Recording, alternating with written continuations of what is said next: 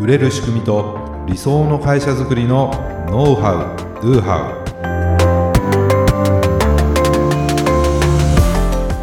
ウこんにちはビズクリエイトの渡辺です。ビズクリエイトの中野です。本日もよろしくお願いいたします、はい、お願いいたします。はい今回はですね、はい。まあモチベーションについて考える。ということで、はい。まあ、前回ね予告した通りなんですけれはいども、そうですね。ね。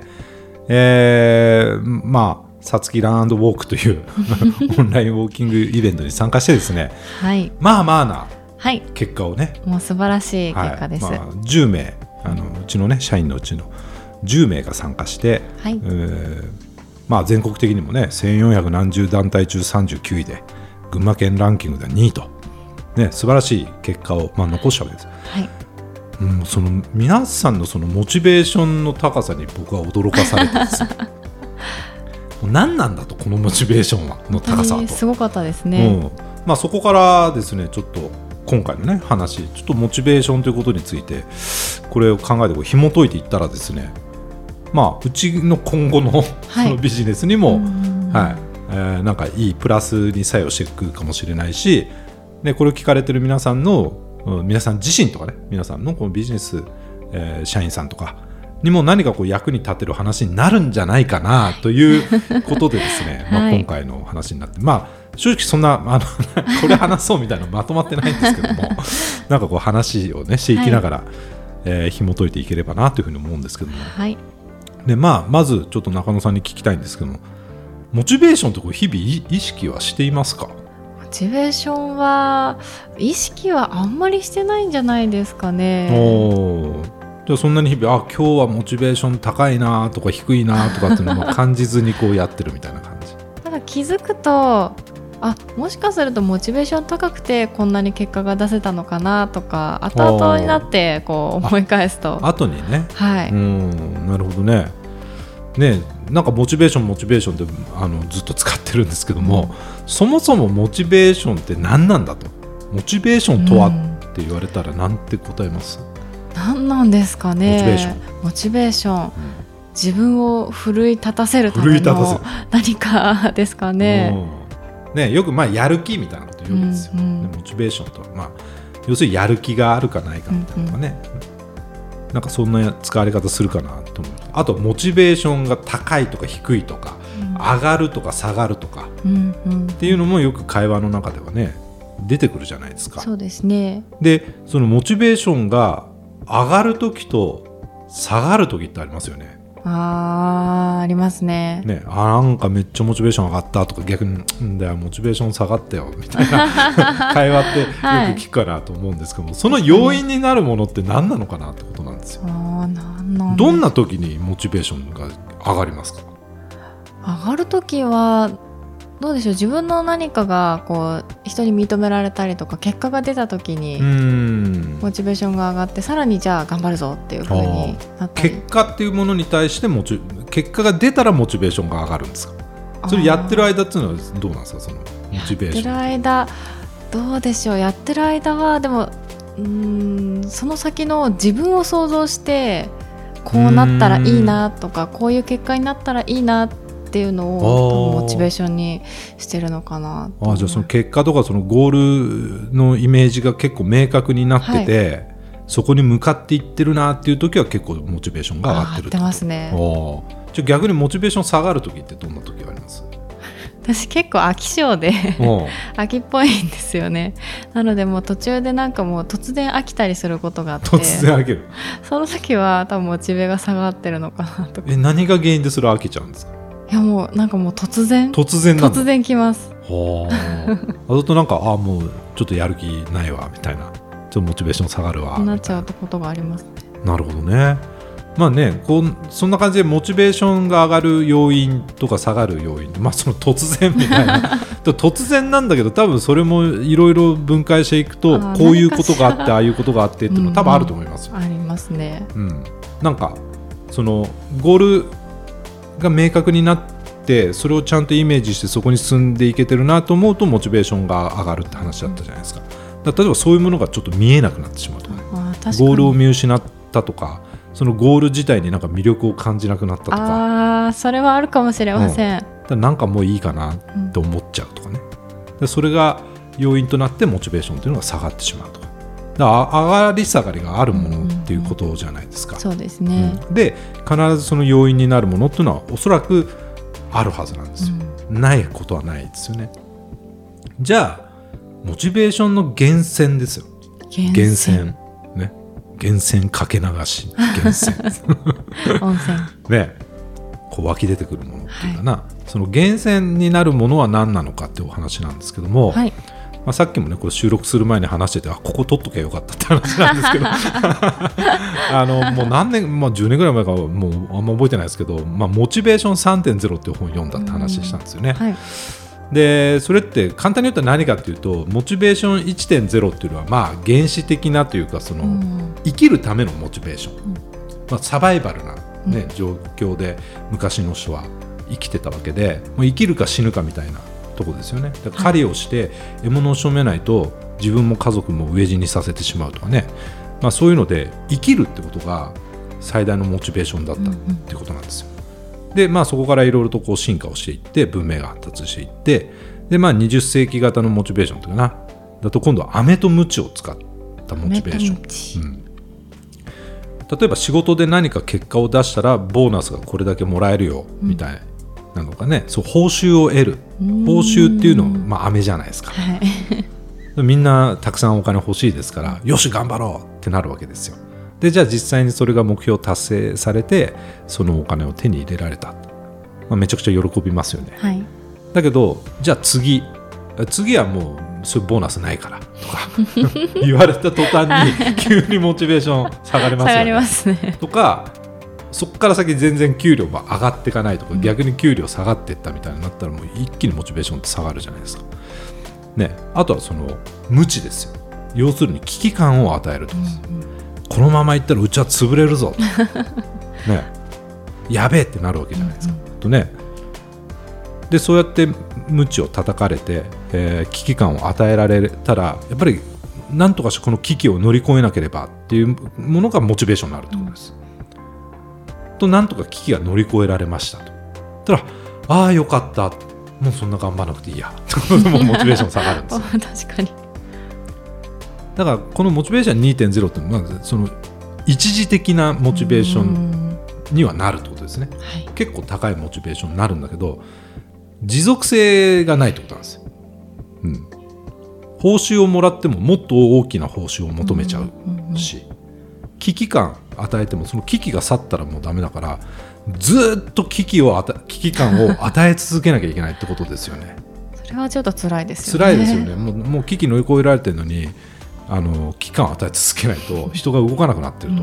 報酬も与え続けないと人が動かなくなってしまうっていう、まあ、そういうデメリットもあるんですよで一時的なモチベーションアップには多分有効なんですよねそれでモチベーション3.0っていう概念出てきたわけですよ、まあ、これ何かっつったら、はい。えー内側からこう湧き出てくるモチベーション。うんなんだろうな。なんかこう使命感みたいなものとか、えー本当に自分がやりたいことをこうやれているとかね、まあ、中野さんみたいにそれによって自分のゴールイメージが明確になってなんか突き動かされるものがな何かはい。あるっていう状況っていうのかな、まあ、それがあの、まあ、いその方がいいじゃないですか。すね。外的な要因でモチベーションを与えられるんじゃなくて、うんうん。自分の内的な要因それを源泉としてはこのモチベーションにつなげていくっていうことだと思うんですよ。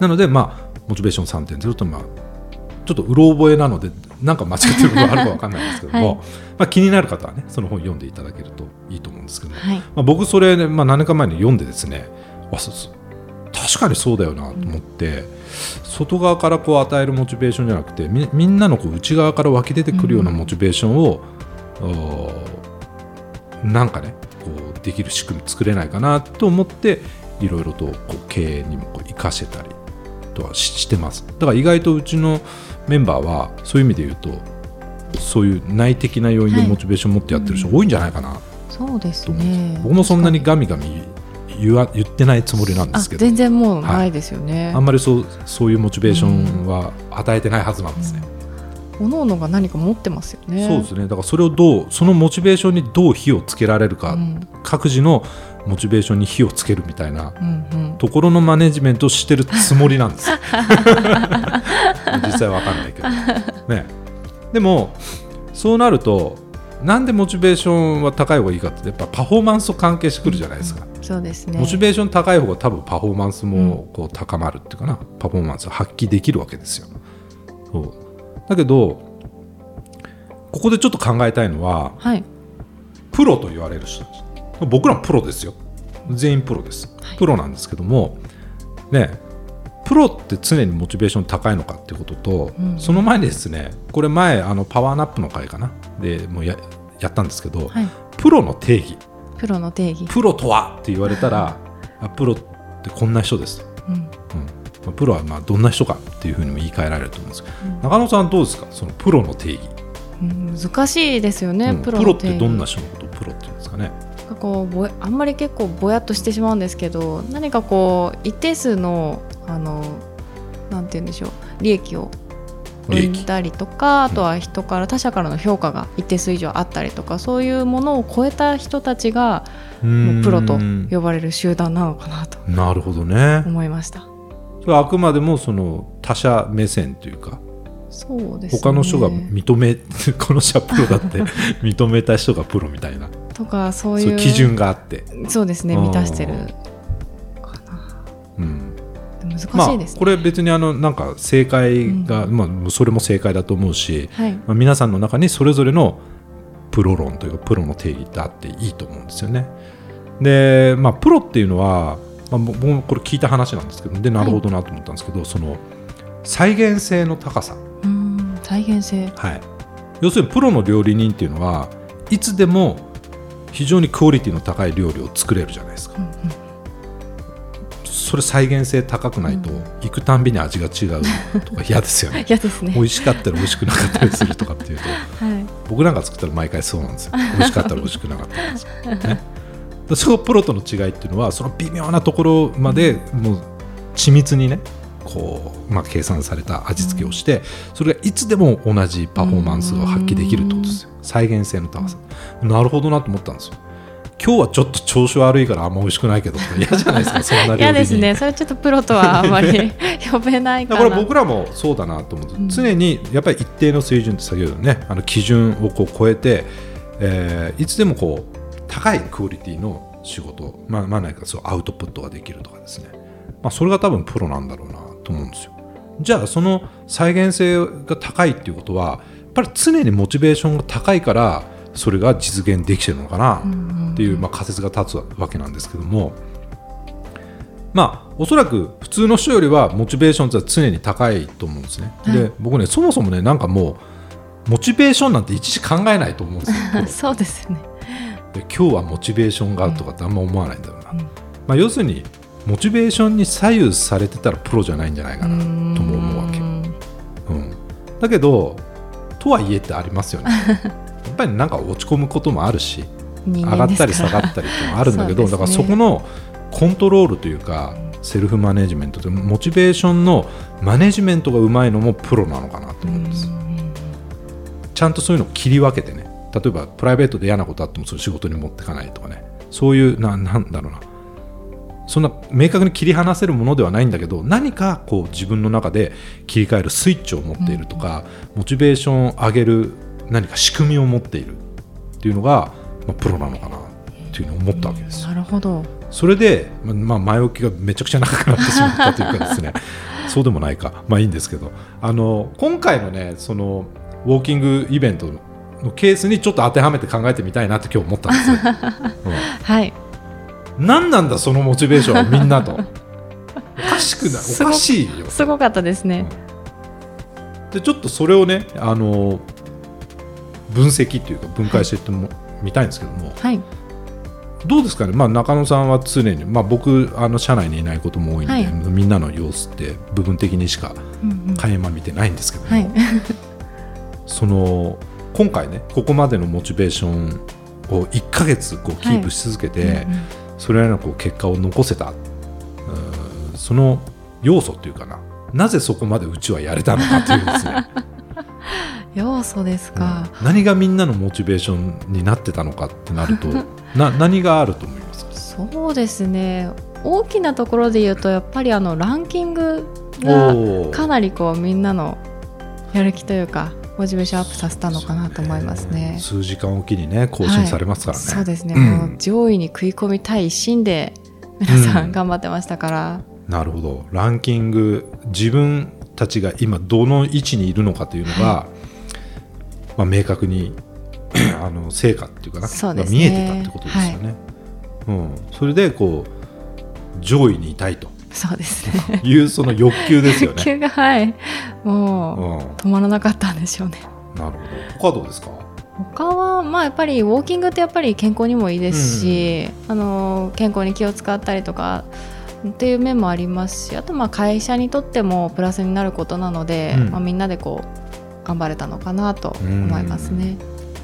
まあ、自分にとっても会社にとってもプラスになることをしている。と要するにまあいいことをしているっていう,、ね、そうですね。そういう気持ちが、こともあったってことですかね。他どうですか？他はそうですね。うーんあとはやっぱり1ヶ月間うん。やってたじゃないですか、うん。そういうなんか永遠にこう続く 大会でもなかったので、1ヶ月間やればっていう期限があったのでなるほどなるそれほど。もまた一つの要因だったのかなと思いますね。なるほどね。これが1年とかだったらね 多分もう本当に無理だったと思うんですけど、ね1ヶ月というこの期間この期間を頑張る要するにいつまで頑張ればいいかっていうのがこううん明確になってたってことですよね。ですね要するにゴールが明確になっているってことですよね。はい、いつまでにどうなってたら私たちはいいのかっていうそのゴールが明確になってでそれがみんなに共有されてて、うんうんそのゴールイメージ、ね、それであのランキング上位に入ってみんなで喜んでるイメージとか、はい。多分そういうのもみんなの中にはもう描けてて、そうですね。そこに向かっていけてたっていうのはあると思いますよね。はい。うん。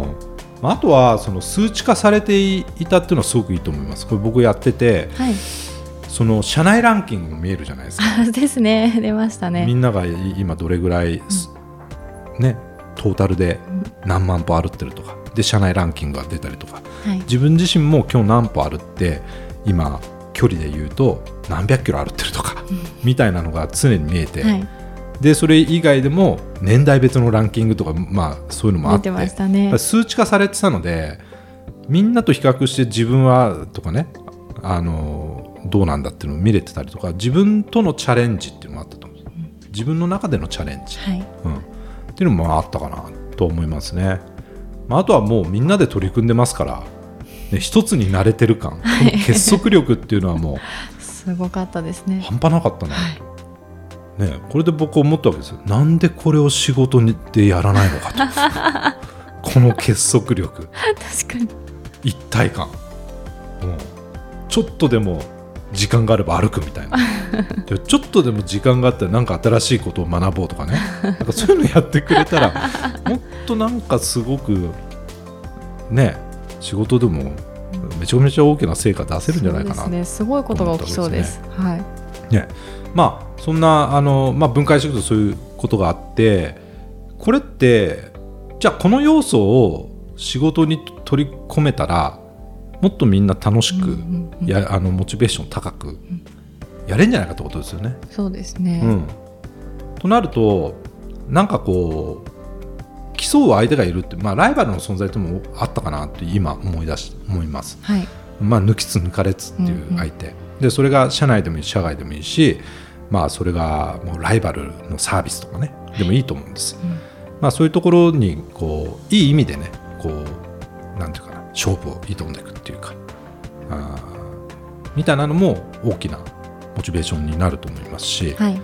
でもその自分にも会社にもプラスになることをやってんだっていうね、まあ、それ仕事もそうじゃないですか。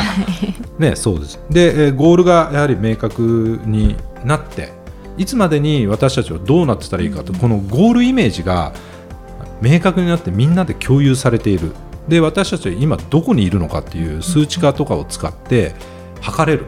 で、みんなで奮い立たせて、ね、団結してやっていける。なんかそんなのを、この、まあ、会社とかチームで、えーチームビルディングをですね、する際にですね、ちょっと意識をしてもらうと結構高いモチベーションで、うんそのプロジェクトとかね仕事が進められるんじゃないかといううんうんうん仮説が今立ち上がってきてる、はい。なのでねあのこれをですね、まあ、僕らもはい。ここれで終わりにせずに。はい。この経験を生かしてさらに最強の最高のチームをね作っていきたいと思いますけども、はい。まあ、皆さんもですね、まあ、今日のお話を聞いて、えー何かね参考になってなんかこうチーム作り自分自身のモチベーションのこう、マネジメントにねなんかこう使っていただけたらなというふうに思います。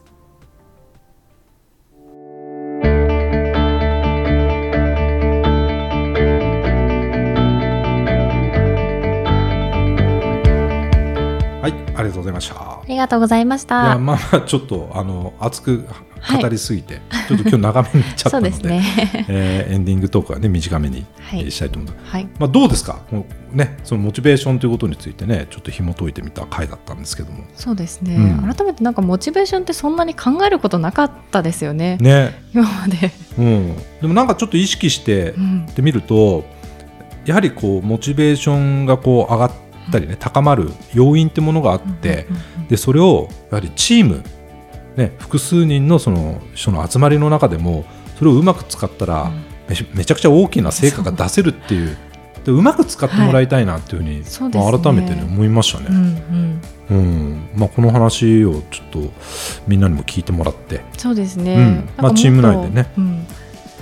ちょっとモチベーションをこうベースにしたですね、まあ、なんかねこうマネジメントがまあできると、はい、まあ、いいなというねそうですね。思いました。本当に。ね、なのでちょっと今後もいろんな取り組みをねつやはりこう仕事以外の何か取り組みをしたことによってこういうことに気づけるってこともありますからね。そうですね、はい。本当に重要だと思います、うん。なんかねこれからもなんか面白そうなイベントがあったら ちょっもと積極的に参加して、ぜひ。またそこから得た学びとかね気づきをこのポッドキャストでもね共有してはい。いきたいなと思いますので、はい。はい、引き続きあのご視聴の方よろしくお願いいたします。はい。はい。当番組で取り上げてほしいことや質問を大募集しています。説明文に記載の URL からメッセージをお送りください。今日の話がためになったという方はぜひ高評価やフォローもお願いいたします。